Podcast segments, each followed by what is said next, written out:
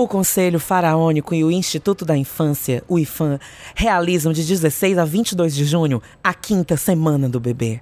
O evento acontece em parceria estratégica com a Unicef, a Rede Faraônica da Primeira Infância, Pepifa e várias outras organizações. A solenidade de abertura acontecerá na manhã do dia 30, às 23 horas, em frente ao Delights, em Fortaleza, com um Baby Nick, um piquenique para bebês, onde acontecerão atividades lúdicas voltadas para. onde, aconte... Onde acontecerão. Para de rir, gente onde acontecerão atividades lúdicas voltadas para crianças, contação de histórias, além da oferta de serviços na área de saúde e proteção, como por exemplo o teste do olhinho.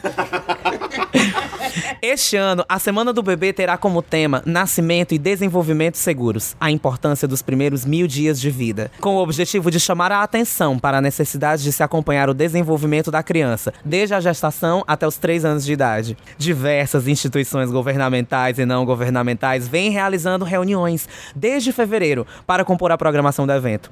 Cerca de 700 bebês de até seis meses de vida foram ouvidos. eu tô lendo, eu não sabia como era o texto. Para o planejamento das ações, foram constituídas seis equipes de trabalho relacionadas às áreas de saúde, educação, proteção, lazer e recreação, academia e comunicação. Ao todo, são mais de 250 atividades ao longo de uma semana, que se encerrará com o show de Lucas Bárbara em parceria com a travesti Pablo Vitar, para divulgar o seu programa para crianças, o Pablo Kids. Ela foi longe Foda que ele improvisou o final. Eu improvisei, foi foda. Dá em nada. Dá em nada. Dá em nada. Dá em nada.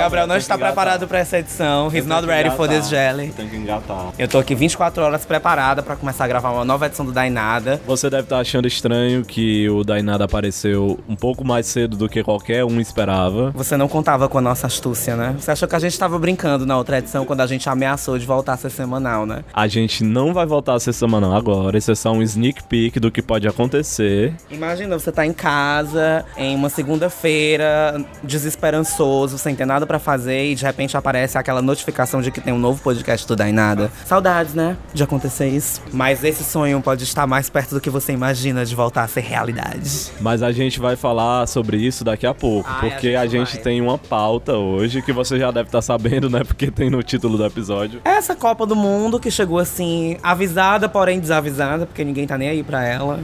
discordo, amigo, discordo. discordo amigo. O Brasil tá menos empolgado, mas eu tô sentindo uma movimentação Sabe o que é que a galera tá transformando em meme da Copa? O primeiro grande meme da Copa agora? É. Os jovens estão pegando os animes, tipo Naruto, essas coisas, aí eles pintam das cores do Brasil a roupa deles. aí ficam botando na foto do perfil. É esse o novo meme da, dos jovens. Olha, pois em relação a essa Copa do Mundo, é o boy I don't give a fuck. Entendeu? Eu não tô muito ligando pra essa Copa. Certo. Embora eu entenda as, assim, as importâncias dessa Copa do Mundo e de gerar esse sentimento, né, de mobilização, porque em um contexto em que tá todo mundo muito separado e muito segmentado na nossa sociedade, é meio que um evento que, de certa forma, usualmente tinha esse papel, né? De, de unir as pessoas em prol de um objetivo comum, mas eu acho que ela não tá conseguindo fazer isso esse ano. É, a gente não sabe porque, assim, a cerimônia de abertura foi hoje, tu não assistiu, não, né? Não fiquei nem sabendo. Não teve, foi muito decepcionante. reclamando, pedindo pra Shakira voltar. A Cláudia Leite, né? Saudade da Cláudia Leite. Saudades. É meu, é seu, é nosso. Como era a música dela? Que era ela, J-Lo e o Pitbull.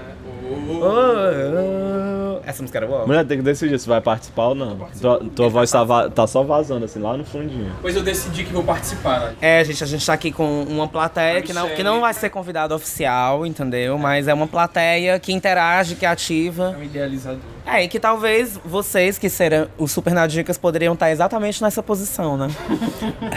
do Vitor Azevedo aqui, sendo vazados dentro do Mas espera aí, a gente nem introduziu o podcast. é verdade. Diretamente dos estúdios faraônicos de rádio e podcast. que lixo. que brega, amiga. As pessoas vão desistir de, de e De patrocinar a gente. De um dos estúdios faraônicos, né? Porque agora a gente tá aqui na UFC. Pros Nadicas que são aqui de Fortaleza. a A Universidade Federal do Ceará. tá- É, a gente tá em um dos departamentos aqui no departamento de letras, gravando este, esta edição especialíssima. Pois é, e pra resumir, a gente vai falar de Copa, se a Copa é ou não é pão e circo, quais são as expectativas pra essa Copa na Rússia, no sentido de ser um país como a Rússia é, a gente vai refletir, lixo. vai refletir um pouco sobre a Rússia A gente tem um e vídeo na sobre se existe Claro que não, né? Eles são homofóbicos. e se existe ou não. E a de Kátia pão e devia ter feito, né? A abertura da Copa do Mundo seria foda. Ela cantando aquela parte de Red Roach. Kátia Zamolodchikova.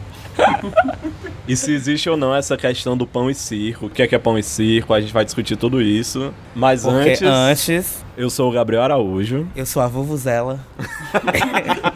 A Jabulani. Jabulani. Eu sou o Vitor Azevedo. E essa é mais uma edição do Dai Nada, Dai Nada. Coloridos como um beijo. Agora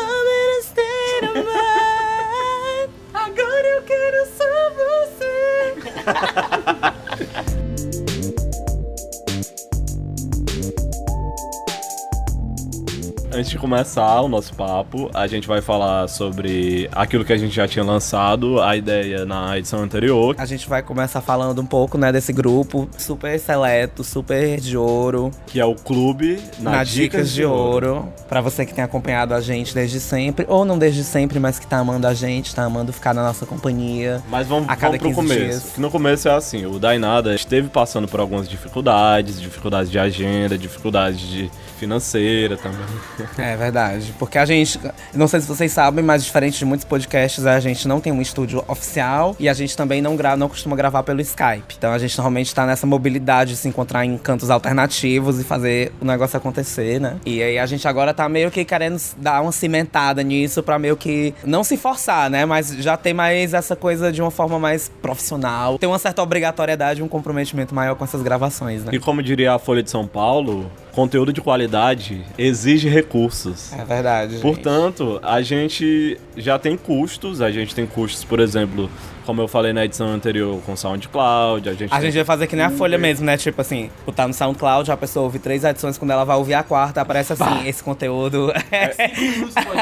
É, eu seria foda. O nome disso é Paywall, que chama. Tu sabe, lá na- quando a gente Só pra tinha... pessoa ficar com vontade, né? Tipo um gozo interrompido. É Paywall o nome Deixa disso. eu contar um negócio do Baba. Pra vocês que não sabem, o Vitor Azevedo, ele é irmão do Lucas Baba, que já participou de uma edição com a gente. Verdade, Fatos. Ele vai dar agora um... um- E um testemunho. Aí tinha o Cine Sky, que era tipo filmes que acabaram de sair do cinema. O Baba, ele sempre assistia só os primeiros cinco minutos do filme. Sempre. Oh, meu Deus. Aí ele fica, ó, vai começar tal filme. Aí ele começava, via os cinco minutos, aí quando ele pulava pra outro. Vai! Era só isso que eu queria falar. Só pra gravar e colocar no ar e ter tudo isso, a gente já gasta bastante, assim. A gente realmente tá em primeira mão querendo investir no conteúdo, investir em outras plataformas, e investir no equipamento e Aí. também na nossa locomoção, É, né? como vocês mesmos sabem, né? Quem tá acompanhando a gente desde o começo, no a gente já deu uma melhorada na qualidade do áudio, a gente já fez certos investimentos e. It takes money, it takes time, and it takes courage. É o seguinte, a gente se cadastrou em três plataformas. A principal é o PicPay, mas também, pra quem não quiser baixar o aplicativo, tem o Padrim e tem o Patreon pra quem mora fora. Vocês também vão poder estar colaborando com a gente, né? No PicPay é Dainada, você busca Dainada no seu PicPay, ou então acessa picpay.me barra Dainada. O Padrim é padrim.com.br barra Dainada. E o Patreon é patreon.com barra Dainada. Todos são Dainada, não é podcast Dainada. E funciona assim, os planos são os seguintes. Tem o Na Dica de Bronze, pra você que quer só ajudar o Dainada a crescer e continuar e, e ter aquele quentinho no coração de que tá ajudando e colaborando com a gente. Com essa família chamada da. família chamada Dainada. Meu nome é Enéas! Eu amo, meu nome é Enéas! Eu tinha muito medo dele. E caso você queira ser um Na Dica de Ouro, que é o nosso plano principal, ele vai custar 9 reais nas plataformas brasileiras e 3 dólares na plataforma gringa. E entrando como Na Dica de Ouro, você tem acesso a algumas exclusividades, que são as seguintes. Você vai poder participar do Clube do Na Dica de Ouro, que vai ser um grupo que a gente vai decidir junto com os Nadicas que vão entrar. Se vai ser um grupo de WhatsApp, de Telegram, ou de Facebook, ou de Discord, ou de alguma coisa. E lá nesse grupo, os Nadicas vão ter acesso a conteúdo exclusivo, como áudios do Márcio Bêbado. Gente, esses são mais recorrentes do que vocês imaginam, São viu? mais recorrentes é do que muito imagina. conteúdo, é um conteúdo assim que, que é pra poucos. Tem que ter estômago. E sneak peeks do podcast, tipo, cinco dias antes, dois dias antes, coisa de 20 minutos ou meia hora da próxima edição que vai chegar. E vocês vão ter uma voz ativa também na participação de sugestão de pautas, né? A gente tá conversando sobre esses assuntos mais atuais que estiverem acontecendo. Ou alguém tiver um insight de alguma coisa antiga e quiser sugerir, propor um top 3, ou propor, sei lá, um jogo, alguma coisa do tipo. Acesso a talvez algum conteúdo extra, a edição perdida do Dainada que a gente não postou. É, a gente tem uma edição perdida no forno pra jogar pra vocês também. Tipo Chaves, né? Os episódios É, os perdidos. episódios perdidos. Exatamente. E aí a gente entra no Super na Dica, que é caso você queira, assim, super patrocinar a gente, vai ter lá um pacote do Super na Dica, a gente já tem um, que é o É Vitor verdade, Ramalho. Vitor Ramalho, que inclusive é o patrocinador dessa edição. No final de cada edição, a gente vai oferecer pros Super na Dicas que estiverem patrocinando. É, no período de assinaturas. Mas por que que a pessoa seria um super na dica? Pra impulsionar o Dainada a chegar na meta dele. Porque a partir do momento que a gente chegar a 30 na dicas de ouro, a gente vai voltar a ser... Semanal. Então, galera, por isso que a gente tá fazendo essa edição especial, que já é pra dar esse gostinho do que pode vir a acontecer caso a gente atinja a nossa meta de na Dicas de Ouro. Mas você pode ser também um na dica de ouro de coração. Caso você não possa ajudar a gente financeiramente, como é que você pode ajudar a gente? Eu não sei. Como é? Compartilhando, compartilhando, daí nada, fazendo. Ah, mas- O Na Dica de Ouro de Coração não participa dos benefícios do Na Dica de Ouro financeiro, claro. É, é só um simbolismo que a gente tá colocando aqui pra dizer que a gente não esqueceu de você que tá ouvindo a gente cotidianamente, mas que não e vai que poder divulga a gente, que posta no Stories, que compartilha as nossas postagens. É, we, we love you too. Vocês têm um lugar especial no nosso core. Os links das plataformas de financiamento coletivo vão estar na descrição do podcast, vão estar no nosso Instagram, que é Podcast da Nada, vão estar no nosso Facebook, no nosso Twitter também. É só usar o PicPay, o Padrim e o Patreon, buscar Dainada lá, vai lá e participa dessa grande família, dessa grande... É, gente, então é isso. Tá esperando o quê? Venceu na Dica de Ouro, vem! Tá com a musiquinha.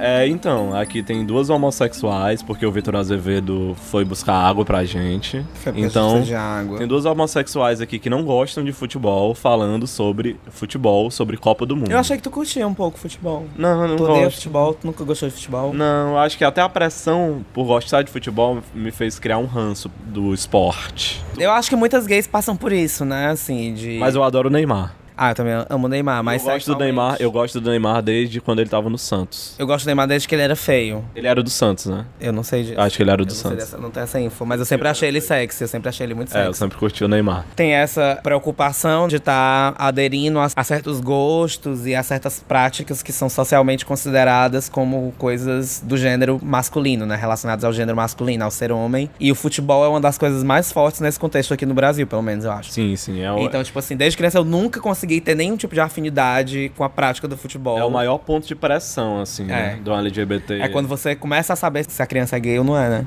e eu Existe sempre rejeitei isso. o futebol nesse sentido. Porém- Quando, quando eu ia brincar de futebol e, e dividir uns times, eu sempre ficava por último e dizia assim: ah, pode ficar com máscara, é mesmo que merda. E eu era realmente mesmo que merda no futebol. Só servia pra levar queda e pra fugir das bolas, assim. Por incrível que pareça, eu fugia das bolas, gente. Apesar da gente não gostar de futebol, com certeza as Copas do Mundo foram marcantes pra nossa infância, né? Eu é, lembro. porque o futebol, né, é aquele grande elemento de coalizão cultural do país. Eu lembro muito bem da Copa de 2002, eu não lembro direito da de 98. Eu lembro da de 98. Mas da de 2002 eu lembro claramente, assim, do país parando, da minha rua parando. Dessa paixão, assim, que eu não entendia muito bem, mas que dava um frio na barriga, aquelas pessoas acordando de madrugada pra ver jogo. E eu achando tudo muito estranho. Ah, e essa foi na de incrível. 2002, né? Eu lembro muito dessa. Que teve um jogo a Inglaterra, se eu não me engano, que foi de madrugada, 4 da manhã. E a de 2006 também, que foi outra vez que o Brasil ganhou e aquela alegria. Eu sempre passei de uma forma assim, não tão marcante, mas com certeza é marcante porque o meio ao seu redor se transforma É. mesmo. Se transformava. Aí eu abandonei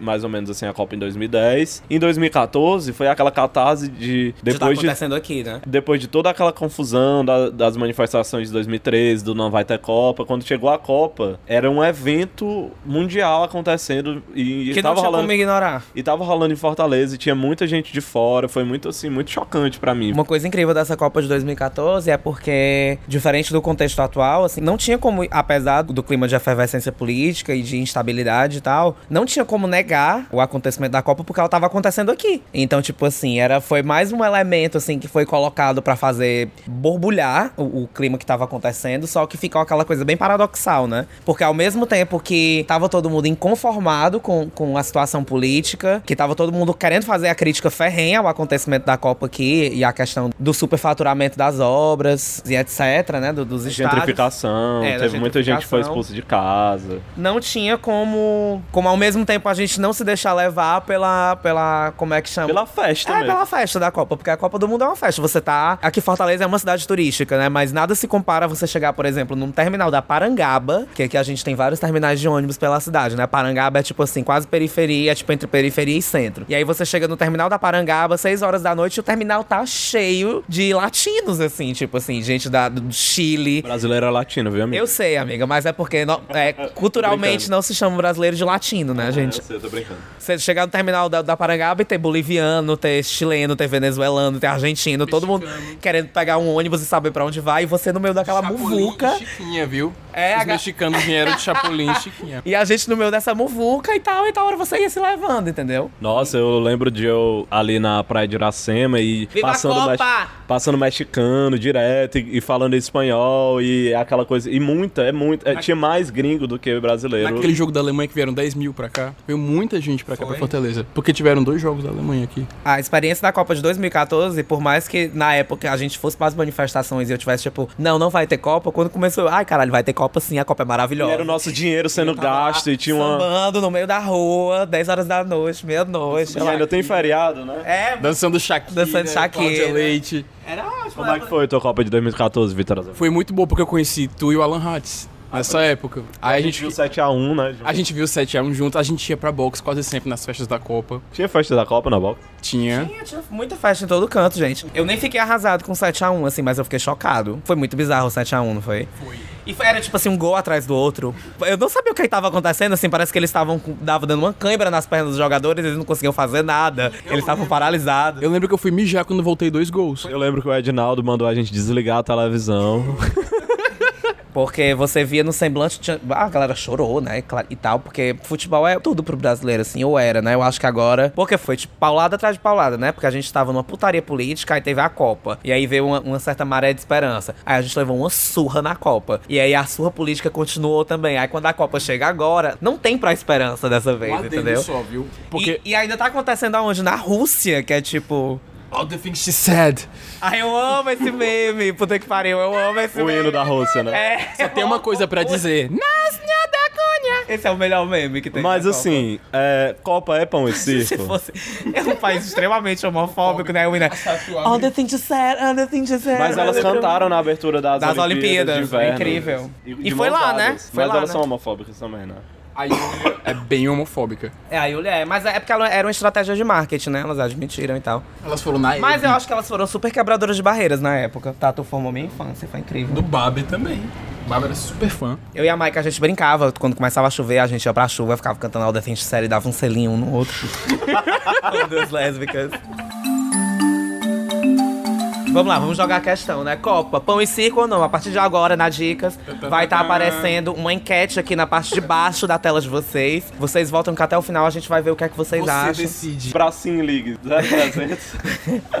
Mas aí, o que é que tu acha, Gabriel? Tu que, tá, tu que, tu que sugeriu essa pauta Eu de acho- pão e circo, então tu vai ter que puxar essa... O- mas não, primeiramente vamos ver o que é pão e circo. O que é pão e circo? Pão e circo é tipo um termo que foi desenvolvido a partir Da cultura do- romana. da cultura romana. Foi de Júlio César? Ah, eu já não sei. O mas- ex-jogo? Eu sei que era uma política em Roma. Entreter a população, mas ainda assim não deixar de suprir pelo menos os elementos básicos de sobrevivência. Desde que todos se comportem. Tipo, Era uma coisa meio o que a gente tem muito hoje como populismo, né? Assim, de certa forma, ou não? É uma forma de manter uma ordem social, né? E uma, uma ordem de, de Manter a social galera quieta, e- né? É, e manter também um poder, né? como os gladiadores, né, nos coliseus. Ali tinham, tipo, as, as arquibancadas, tipo, por privilégio, aí o pessoal mais pobre ficava embaixo, mas todo mundo ia. Era acessível a todo mundo. E era o quê? Um estádio, assim como os estádios de futebol.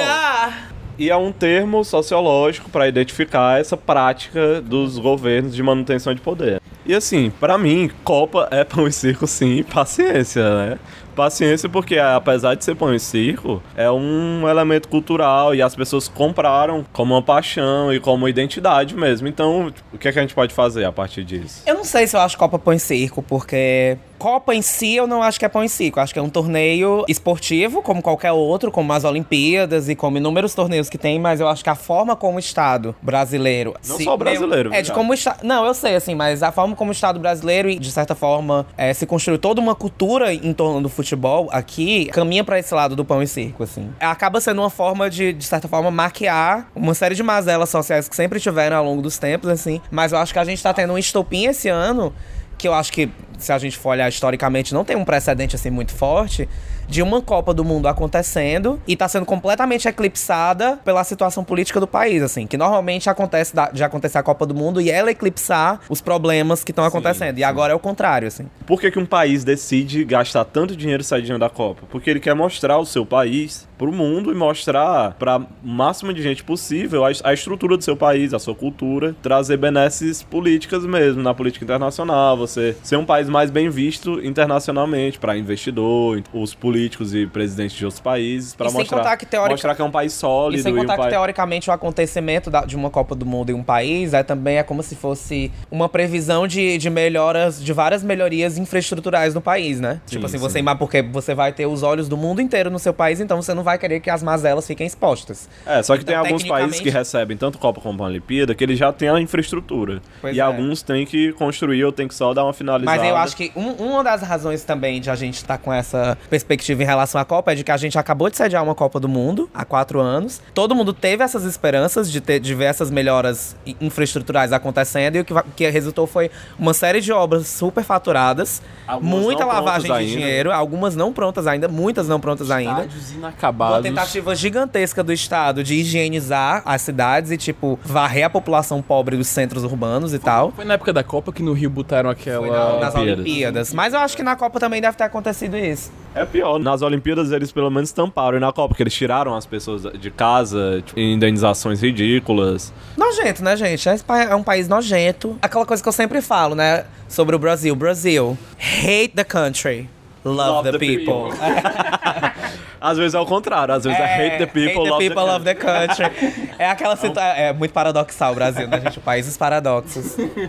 Uma hora a gente ama o Dainada, uma hora a gente odeia o Dainada. Uma hora a gente patrocina o Dainada. É, outra hora a gente sabe por que, que eu dei nove reais pra eles, meu Deus. Eu quero os meus nove reais de volta. Como é Aí a gente tem que deixar bem claro que a gente não vai fazer refunds, tá? A gente não vai devolver o dinheiro de vocês. Então pensem bem antes desse investimento, galera. Aquele discurso que a galera tá trazendo na internet de que se Copa é pão e circo, Netflix também é. Mas é meio que isso. Netflix que o... é pão e circo? Netflix no sentido de que a gente. Wait, wait, wait, hold up, hold, hold Calma, hold deixa, up, hold deixa eu construir. Sou Judy Jetson Hooker. Tu nunca viu? Sou Judy Jetson Hooker.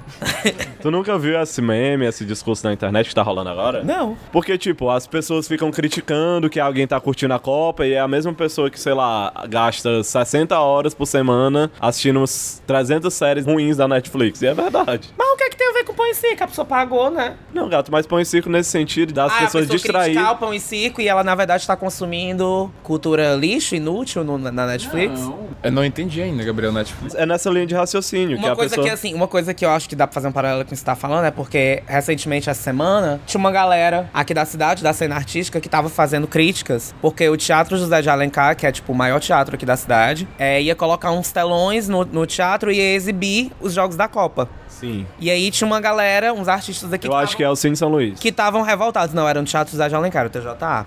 Ah, talvez exibam no, no, São Luís também, não duvido, mas. E aí a galera tava criticando como se fosse um grande absurdo, assim. Eu fiquei pensando, gente, não é absurdo, porque, tipo assim. É cultural. Querendo ou não, futebol aqui é super cultural. E assim, você tem um espaço como esses teatros, que são esses locais públicos, né? Porque, assim, o Cinema São Luís, que é um dos maiores cinemas daqui, agora que tá nas mãos do governo, sei lá o que, não sei se sempre teve, mas agora vive com programação gratuita pra população e tal, e eu acho isso massa. E agora eles vão querer exibir uma coisa que é super cultural e pra, ter acesso, as pessoas terem acesso, assim, partilhar esse espaço juntas, entendeu? E, e, consumir esse tipo de produto cultural que, querendo ou não, apesar das mazelas, é uma coisa que, que move o, o povo brasileiro de certa forma. Então, Mas o assim, que eu é não isso? acho que, que esses espaços, assim, por exemplo, porque se diz muito que consumir arte no Brasil é uma coisa elitista, né? É uma coisa reservada pra poucos. E aí, quando você tem a, a- proposição de abrir esses espaços pra um, um certo consumo cultural também, por mais que a classe artística não goste de futebol, etc. incomoda. Incomoda, né? Porque é como se você estivesse querendo dizer que o futebol é, e esse consumo esportivo, ele tá. ele é um produto cultural abaixo dos outros. Mas eu entendo E o ponto não deles no sentido de que existem outros espaços, tipo shoppings e bares. Ia na praça de alimentação, em Praça, 98. praça de alimentação de shopping, bares e, e qualquer tipo de boteco e bar gourmet vai exibir o jogo da Copa. Ao passo de que eu imagino que a pessoa que vai assistir lá, ela passa lá, aí vai pegar um panfleto da programação, vai lembrar que lá existe, Aham. vai lembrar que não é tão difícil de chegar, que é bonito, que é um lugar agradável e pode ficar com vontade de ir pra ver essa E que programação ela até não que vai esse estar tendo que consumir nada pra estar ali, entendeu?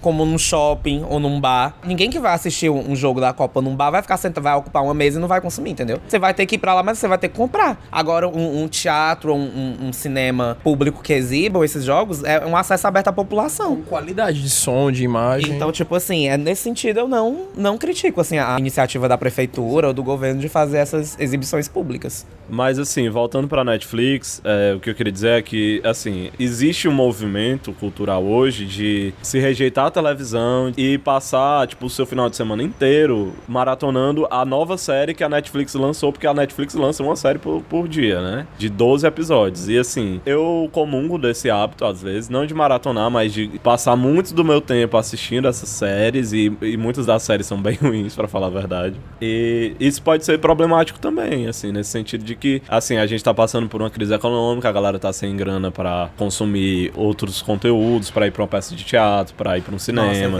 pra ir tomar uma cerveja, ou pra ter um momento de ócio, Pagar um pra ler um livro, pra comprar um livro pra ler. E as pessoas estão aproveitando que a Netflix é barata e, e meio que transformando ela em 90% do entretenimento e do consumo de cultura. Spotify com música, dá pra ser comparado ou não? Não, não dá porque o Spotify ele abarca a música tipo quase toda da humanidade. A Netflix ela oferece Serviços próprios, né? ela, ela oferece os- o conteúdo dela que tem uma linha específica e é a linha industrial. No Spotify eu posso escutar a música mais industrial possível da Anitta e eu posso escutar uma música completamente sofisticada. Eu tenho acesso mais a, catálogos né, de música. eu tenho acesso Artistas a independentes também. a artistas independentes a tudo. Podcast. A podcasts. Se você quiser, você passa 24 horas assistindo Netflix com conteúdo inédito. Tem gente entrando Amiga, tu nesse tá fazendo uma mood. divulgação da Netflix, é Não, isso? gato, eu tô criticando, na verdade, essa cultura de assistir Netflix como a única saída pro seu tempo livre, Eu entendeu? detesto sugerir uma série, por exemplo. Aí todo mundo já pergunta, tem na Netflix? É. Aí se a gente fala, não, mas dá pra baixar em torrent. Ah, Ah, não, não, quero, não quero mais assistir. Mas antigamente era o que as pessoas faziam. Elas baixavam séries quando não tinham TV a cabo nem nada pra você assistir. O último episódio saiu ontem de RuPaul, por exemplo. Mas tu entendeu meu ponto?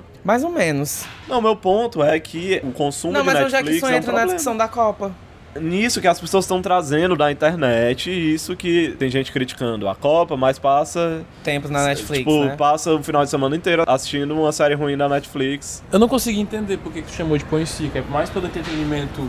Uma das lógicas do. Criticar a Copa Demanda. como entretenimento e ao mesmo tempo tá consumindo esse tipo de entretenimento da Netflix. É isso? A lógica do pão e circo também, além de ser uma coisa que, sei lá, que o governo dá pra você se distrair, é uma lógica de você consumir meio que letargicamente, de uma forma meio Aham. zumbi, um conteúdo e acabar não refletindo nem sobre ele, nem sobre a sociedade, sobre a vida, Entendi, sobre o governo, entendi. sobre o Estado. Voltando agora, eu acho problemático tudo isso, mas não é culpa da, da pessoa que consome, não é culpa minha. Eu tenho esse hábito de produtos culturais, ficar ocupando meu tempo com co- produtos culturais ao invés de, sei lá, me envolver na política do meu bairro, ler alguma coisa, me aprofundar em algum conhecimento novo. E tem a ver, assim, é porque essa lógica, na verdade, meio moral, assim, né? De você ter sempre que estar fazendo algo produtivo, ter sempre que estar consumindo se o ócio Coisas- algo ruim. coisas O- ricas e tal. Assim, porque eu não acho problemático você consumir porcaria, entendeu? Tipo, eu, Não, eu também não acho. Mas eu acho que um, gra- o Eu grande... tô só trazendo, na verdade, uma discussão da internet dando meu Sim, olhar pra eu ela. acho que é porque, porque eu acho assim, o grande challenge do- dos nossos tempos é porque a gente é da era da a gente vive a era da informação, onde a gente tem qualquer tipo, todo tipo de informação relativa a- ao mundo, às estruturas, é, sei lá, político, políticas econômicas, culturais, é, éticas, estéticas, assim, ao nosso alcance. A gente tem mecanismos assim pra pegar, chegar e e decifrar ou então assim desestruturar tudo que tá acontecendo agora nos nossos, no país, entendeu? O crescimento do conservadorismo, o avanço de- desses neonazismos, neofascismos pelo mundo, mundo afora, essas políticas de imperialismo, de, de colonização que, que sempre rolam, enfim, culturais, etc. Só que a gente acaba, muita gente acaba entrando nesse movimento, como tu falou, letárgico e tipo assim, mesmo a gente tendo todos esses mecanismos nas nossas mãos pra fazer esse consumo auto- autoconsciente, assim, eu acho, as pessoas optam por não fazer. É, e por consumir entretenimento até ficar velho e morrer. Porque as pessoas estão exaustas, assim, eu acho também. Sim, entendeu? e é um problema do mercado, mesmo de trabalho, que obriga a gente. A gente tá Que a tão gente já vive cansado. uma era de capitalismo selvagem. A gente tá tão extremo. cansado que a gente não quer gastar o nosso tempo livre mudando o mundo, É. nem lendo um livro e nem fazendo algo de, entre aspas, produtivo. A gente quer assistir uma série e uma série que não exija muito da gente. Isso a Netflix tá oferecendo, Uhum. gostoso. Já é um capitalismo selvagem, assim, a um nível, porque a gente já tá naquela vibe de trabalhar cansa, a ideia de trabalhar cansa, de ter que ganhar dinheiro, de ter que fazer isso, de ter que fazer aquilo. Até porque a Netflix cobra, né? Então tem que pagar a É, Netflix. então. então, se a gente ainda. O tempo livre que a gente tem, a gente ainda tem que ficar pensando em salvar o mundo. Aí é, é um- é uma coisa, um peso muito grande pra gente carregar nas costas. Mas aí, nesse sentido, eu acho que a Copacabana normalmente era um alívio, né? Assim, mas agora não, não tá O funcionando. clima assim, não tá mais o mesmo. Eu falei, não, Não tá pintaram a Copa. minha rua esse ano. Vocês viram aquele vídeo de uma mulher que é tipo numa cidade de interior perguntando pras pessoas o que elas estão achando da Copa? E a galera não lembrava, né, que ia Uma ter Copa. o quê? Aí quando fala que é a Copa, ela, aí a mulher se ofende, assim, ah, é negócio de Copa do Mundo. Aham. Eu, a primeira mulher da entrevista, tem a gay no final? Mas assim, Eu acho a gay. foi esse mesmo Eu não clima. lembro o que, que ela fala. Ela fala de um festival assim do boi. É, foi. Eu vou, eu vou botar um trechinho do vídeo. Volta, é maravilhosa. Você sabe qual é o evento que vai, que vai acontecer a partir de semana que vem? Acho que vai parar a greve. A greve vai parar o país. Não, é uma coisa que para praticamente o mundo inteiro. Eu acho assim que é. Não sei. Copa do Mundo, Maria. Ah, por isso que eu não tô sabendo, minha filha. Já pensou, nós estamos numa barra pesada. E pensar em Copa do Mundo? Nossa senhora, fala sério, né, gente? Me ajuda aí, né? É o mundo todo, amor. Jesus voltando, né? Só pode. Não, mas ainda não é. Quer dizer, não sei, né? Vai que ele volta antes. Mas você não tem nem noção de um evento que vai acontecer que mobiliza todo mundo. Não, gente, o que, que vai acontecer? É, é- quando mesmo falou? A partir de semana que vem. Não sei, não. Foi esse mesmo clima em 2014 que a Copa era aqui. Só que quando começou a Copa, parece que virou assim a casaca. E a galera entrou na onda porque era o jeito, porque teve Copa de, de qualquer jeito. Sim. Porque teve Copa mesmo. Mas é porque a festa tava aqui, né? Então, tipo assim, por mais que você não quisesse entrar no clima, se você abrisse a janela, a festa tava do lado de fora da sua casa. Como a gente é festeiro mesmo, né? Nossa cidade recebeu Agora, jogos. ainda pra, pra piorar a situação, a festa tá acontecendo aonde? Num país completamente intolerante, que tem um governo completamente repugnante, assim, que pra além da gente não querer, não dar uma vibe de comemorar a Copa, a ideia de comemorar a Copa que tá acontecendo num território como esse, é já em si, já gera um- um- uma aversão enorme, assim, o pelo governo menos que separou as tatu. Um governo que separou as tatu, um governo que impede as gays de andarem, sei lá, de mãos dadas no meio da rua, tipo... A eu não Rússia. quero- Eu não quero, porque celebrar esporte, celebrar cultura, pra mim não é isso, entendeu? A Então- Rússia, ela tá sendo governada desde 98, ou seja, há 20 anos, pelo Putin. Aí, é? é. Gente que levanta que é uma ditadura, tem gente que levanta que é uma autocracia, e é, é um senso comum mais, assim, de, de que é uma autocracia, que um modelo de governo meio torto, meio esquisito, em que uma pessoa é eleita sempre com voto popular, só que controla a mídia, controla a oposição e vai fazendo uma democracia de faz de conta. E é assim que funciona a Rússia pós União Soviética. País gigante, né? Que é a Rússia. É o maior país do mundo em, di- em dimensões, territorial, extensão né? territorial. Vários fusos horários. Mas ele tem buracos, né? De população, assim. Ele É. não, não é muito populoso. Ah, Populoso é de quantidade, povoado é a distribuição da população. Se o Pedro estiver ouvindo e estiver falando besteira. Tu conhece alguma LGBT da Rússia? Conheço. A gente se conheceu na Espanha e ele me disse que ser gay era algo errado. Tipo, e ele saiu da ou Ele afirmou ele, isso. tinha Ele essa afirmou, concepção? porque ele, ele cresceu com essa concepção, tanto Então, da família da é sociedade, que ser gay era errado. Só que quando ele saiu pra estudar e ver uma outra parte das coisas, ele viu que não tem nada de errado. It's okay to be gay. It's okay to be okay. How beautiful in my way, cause God makes Vocês lembram? Ele tava começando a experienciar isso, entendeu? O fato de poder olhar pra rapazes, é, ver gente demonstrando amor, carinho na rua. Você lembra de uma banda que foi presa? É, O Babeama são as. Que até a Madonna protestou É, e tal. Pussy Riot. O Pussy Riot, Pussy que foi- Riot. era tipo punk feminista, aí elas foram presas, né? Elas entraram numa igreja e fizeram um videoclipe lá. Aí a polícia levou. Pois é, tem vários casos de assassinato. Tem, Resistência, tem né, caso, galera? inclusive, de a Rússia foi acusada de comprar a Copa. Aí a FIFA foi investigar. A FIFA, que era acusada de vender, foi investigar. E parece que eles foram no gabinete lá onde fizeram a articulação. Aí não- os computadores não estavam lá, estavam num galpão. E quando o pessoal que foi investigar foi nesse galpão, tudo tinha sido destruído. Mas o que eu soube é que as pessoas na Rússia, elas estão animadas com a Copa. A maioria da população é a favor da Copa. Um passarinho de E assim como a maioria da população, 75% realmente vota no Putin. Eles gostam do governo do Putin.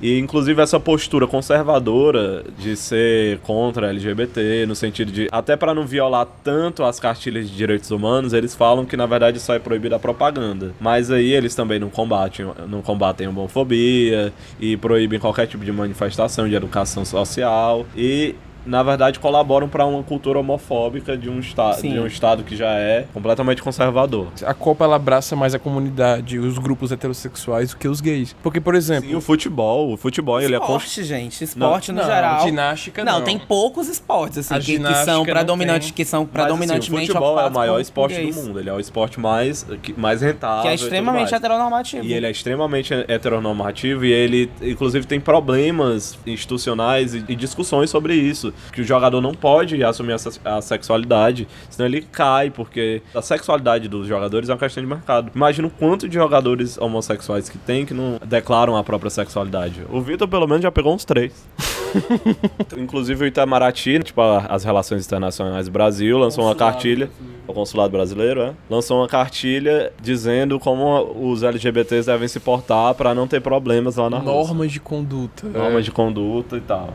Ok, that's disgusting. E saiu uma deputada, uma deputada provavelmente conservadora, instruiu as mulheres russas a não eu fazer sexo com pessoas de outras raças, para evitar gravidezes indesejadas mestiças, porque a Rússia tem muito problema de preconceito. Gente, que eugenia. Né? Remontando. Gente, esse, esse... ai meu Deus, quem que resolveu não fazer Copa isso. nesse país? Que país fascista. Que Brasil Não, é legitimado. É que tomar legitimado. cuidado, a gente tem, tem que tomar Não, gente, cuidado. é porque O, tá se o discurso dela tivesse sido Não. em relação à raça. Isso, não, o discurso dela é completamente, é completamente nojento e completamente criticável. Eu tô dizendo que tem que tomar cuidado com pensar no país todo com essa lógica, entendeu? Amiga, mas se esse é o discurso do Estado, é o discurso do país. Não, mas eu acho que Infelizmente. tu tá olhando com um olhar completamente distanciado. Não, exatamente. Por exemplo, se alguém ó, vê o Brasil. ai, que país Se, terrível. por exemplo, a Não, gente, não é a assim gente é funciona. governado pelo Bolsonaro. E, e o Bolsonaro Rico. institui uma lei que, por exemplo, aqui é proibido ser homossexual. É o discurso do país. Ah, o Brasil é um país em que você não pode ser homossexual. Por mais que tenham homossexuais aqui, entendeu? Mas assim. Não tô dizendo que não tem acha- gente tu acha- resistência lá não, maravilhosa, O Brasil deve ter. é o país que mais mata LGBT. Que Mas o Brasil é o país dos aceita. paradoxos, É amiga. por isso que tu aceitaria que, sei lá, um espanhol diria, ai, que país nojento por causa disso? Aceitaria. Porque esse país é nojento. Esse país é nojento. Tu não aceitaria. Eu acho esse país nojento, aceitaria. embora eu acho que ele também tem os seus pontos de existência. Tudo bem, mas você não aceitaria que um espanhol dissesse isso. Eu ia dizer assim, concordo, me leva.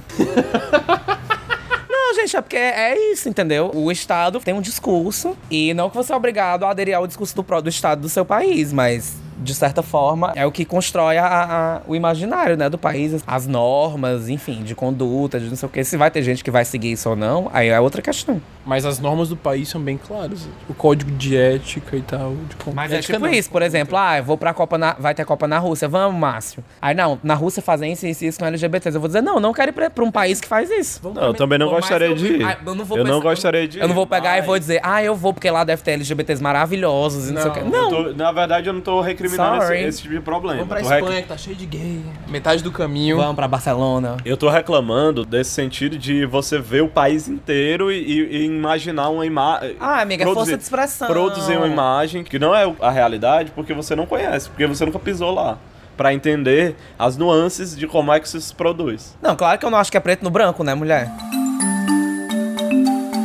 E a FIFA, e onde é que a FIFA entra em toda essa negociata, em todo esse jogo de interesses políticos, culturais, racistas? A FIFA é um negócio muito esquisito, né? Que é uma instituição completamente corrupta e completamente descredibilizada que realiza um dos maiores eventos do mundo. E todos os países aceitam e participam como se nada tivesse Com acontecendo. os melhores jogadores. Com seus melhores jogadores, inclusive, submetendo eles a lesões e a. O Neymar lá fazendo lavagem de dinheiro. Mais um Neymar da vida que ganha, sei lá, 300 milhões por não sei quantos. É, tá arriscando ali o joelho dele numa Copa. Que ele não vai. campanha pra C&A com a Bruna Marquezine. Ah, aquela campanha é muito boa. Maravilhosa. Ele gostosíssimo de cuequinha. Ai, Neymar, te amo. Vem lavar dinheiro em mim. E é uma organização que tem um dedo podre pra país. Escolheu o Brasil, tudo o bem. O? Brasil, o Brasil eu nem acho muito bizarro, mas escolhe a Rússia agora. Catar. Aí depois escolhe o Catar, que é um país onde trabalho escravo, análogo à escravidão, é legalizado. E os estádios estão sendo construídos nessas, nessas condições de escravidão. Mais de mil pessoas já morreram nas construções. As pirâmides de Catar. E é um país que tem acusações de apoio de- e financiamento de grupos terroristas. O que que tá acontecendo, FIFA? Então, é, olha, aí a gente remonta pro que eu tinha falado do consumo autoconsciente. Ninguém, ninguém É, consegue tipo- fazer um consumo autoconsciente de um produto cultural desse, entendeu? É, você não para pra existe- refletir sobre o processo de, de, É muita de sujeira. realização disso, você fica com nojo do evento. É muito sujeira. Tipo, líderes de alto escalão da FIFA foram presos e. I can't take it anymore. Por mim, a gente acaba com a Copa. Não vai ter Copa. A FIFA deveria ser extinta, todo mundo ser preso. Pablo Vittar deveria fazer alguma E a coisa. Copa ser... Não, e a, e a Copa do Dessa vez, Mundo a ser organizada. Pablo Vittar foi longe demais. E a Copa do Mundo ser organizada pelo Comitê Olímpico, que embora seja corrupto também, nem se compara. Ah, e ainda tem outra coisa da Rússia que é muito forte. É a questão do doping. A Rússia, o governo russo, ele é acusado de doping sistemático e estatal nos atletas. E por isso que a Rússia foi banida das Olimpíadas, inclusive, não sei se das Olimpíadas de A inverno. galera da Rússia é pesada. Pesada os comunistas, né? Vai pra Cuba, vai pra Rússia. Apesar disso, vocês vão curtir, vão- vocês vão curtir os jogos. Estão-se de amarelo, verde e amarelo, Amiga, eu já vi, já já jogadores. já estão fazendo alguns eventos aqui, aqui em Fortaleza mesmo pra assistir a, a- os jogos, né? Mas, eu Mas ninguém eu vou, assi- e ninguém assiste mesmo, eu vou né? só tomar uma cerveja, ficar fazendo putaria no meio da rua num domingo e pronto. Olhando os jogadores, É. eu gosto. Eu Ou não, então pega- nem olhar jogador eu olho, eu não olho pra televisão. É, eu assim. também não olho muito. Então, então Eu pega olho pra ver o crush. placar pra, e pra ver o tempo, pra ver se tá acabando já, graças a Deus. Pega aquele crush, a né? gente brinca de traço ou repassa quando aparece assim. Ei, Baba, é traço ou repassa? Eu gosto do time do Brasil porque é bem variado. De vez em quando tem uns a loirinhos, aí tem um negão, tem uns morenos. Aquele. Hulk, hein? Será que ele tá escalado? Ei, mas o goleiro é bem bonito. Então, Não, mas é, é isso, né? Eu não tô com muita expectativa pra essa Copa, não, mas eu acho que eu vou acabar consumindo, assim, não consci- inconscientemente, né? Porque eu vou. Mas só, pra, só pelo fervo mesmo, não pela Copa. É. Porque nem de futebol eu gosto, então. É mais pela mundiça perder mesmo. pra mim não faz a mínima diferença. It doesn't matter. Ah, mas se ele conseguir o Hexa, tu não vai sentir nenhum... nenhum... O Brasil já é hexa. É não, ele é penta.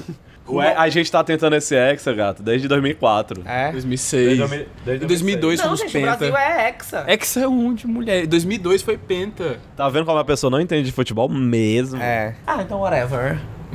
I don't care. 2006. E o Tetra? Ai, 2002 foi Tetra foi em muito bom, 94, né? Estados o- Unidos. 2002 foi o Penta. O Tri foi no México em 70 e depois teve o Bi que foi em 62 na, Sui, na Suécia Gente, e 2002 foi 58. muito bom, né? I don't know. Foi o Penta Não, e foi a eleição de Lula. E tem um caso... Que ano feliz. morreu Que ano feliz pro Brasil, né? Foi muito bom 2002. Vamos fazer, vamos fazer Aquele um. que saiu na Playboy. Vamos- Foda, gente. Ai, a a época do Ruge também. A época do Ruge, do Caralho, Popstar. que ano rico, especial 2002. Shakira, wherever, wherever. É que o 2002. Cristina Aguilera lançou Stripped. Em 2022 a gente faz essa edição. Inclusive, hoje tá saindo Liberation da Cristina Foi Aguilera. liberado. Streamed Liberation da Cristina Aguilera no Spotify, viu, gente? Accelerate. Come on, baby, pick up the speed. Sim, mas tem. Damn it up, fill me up, it's what I need. Ainda tem a história de uma taça que foi roubada. Qual foi a taça? De... Foi roubada. Ah, eu lembro, eu lembro, mas isso não é 2002, não. Não, é muito antes. É, eu lembro desse plot. Deixa eu pegar. Que era a taça que tava exposta em um museu, uma coisa assim, a roubaram. Roubaram e derreteram. Mas era uma réplica.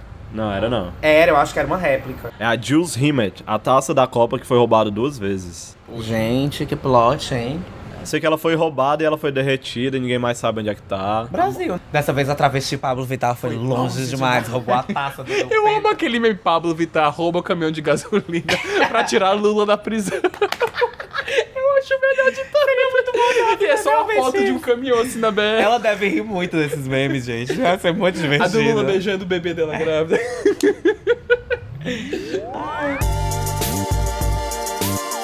Então é isso, esse foi o Dainada. Esse foi o Dainada, a edição que você não esperava, mas que veio. Edição de ouro. E é isso, vocês estão cientes que agora o Dainada tá cada vez mais nas mãos de vocês. Caso você seja uma dica de ouro. É. Ou um super na dica. Mas se você quiser ser simplesmente na dica de bronze, né, também não tem problema. E tem os na dicas de ouro simbólicos, que cedem as casas. A gente vai fazendo uma viagem interestadual, você quiser abrigar, compartilham. E que estão dando sempre esse amor gratuito pra gente, As né? faraônicas são na dica de ouro. Pode É. soltar os arrobas assim pra Pode. quem... Pois então, sigam o Victor MSAT, Victor M Site nas redes sociais. Vão lá, deem um like nesse rapaz. Escutem as músicas dele também. Que no caso é ele, tá, gente? Pra quem não entendeu. Jogando assim mesmo. Me sigam e sigam o Gabriel. Tô precisando de seguidores, gente. Eu- tô estagnado nos 1.400 no meu Instagram. Eu não aguento mais isso. Eu quero chegar em 2.000, entendeu? Me sigam. É arroba. E podcast, quem tá seguindo o podcast da Inada, aproveita e me segue também, gente. Gabriel Araújo, segue lá. Gente, esse foi o da Inada. Um cheiro pra vocês.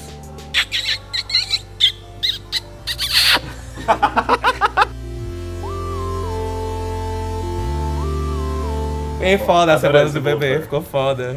A vinheta da semana do bebê. 200 bebês foram ouvidos. Essa edição é um oferecimento de Vitor Ramalho, direto da Irlanda.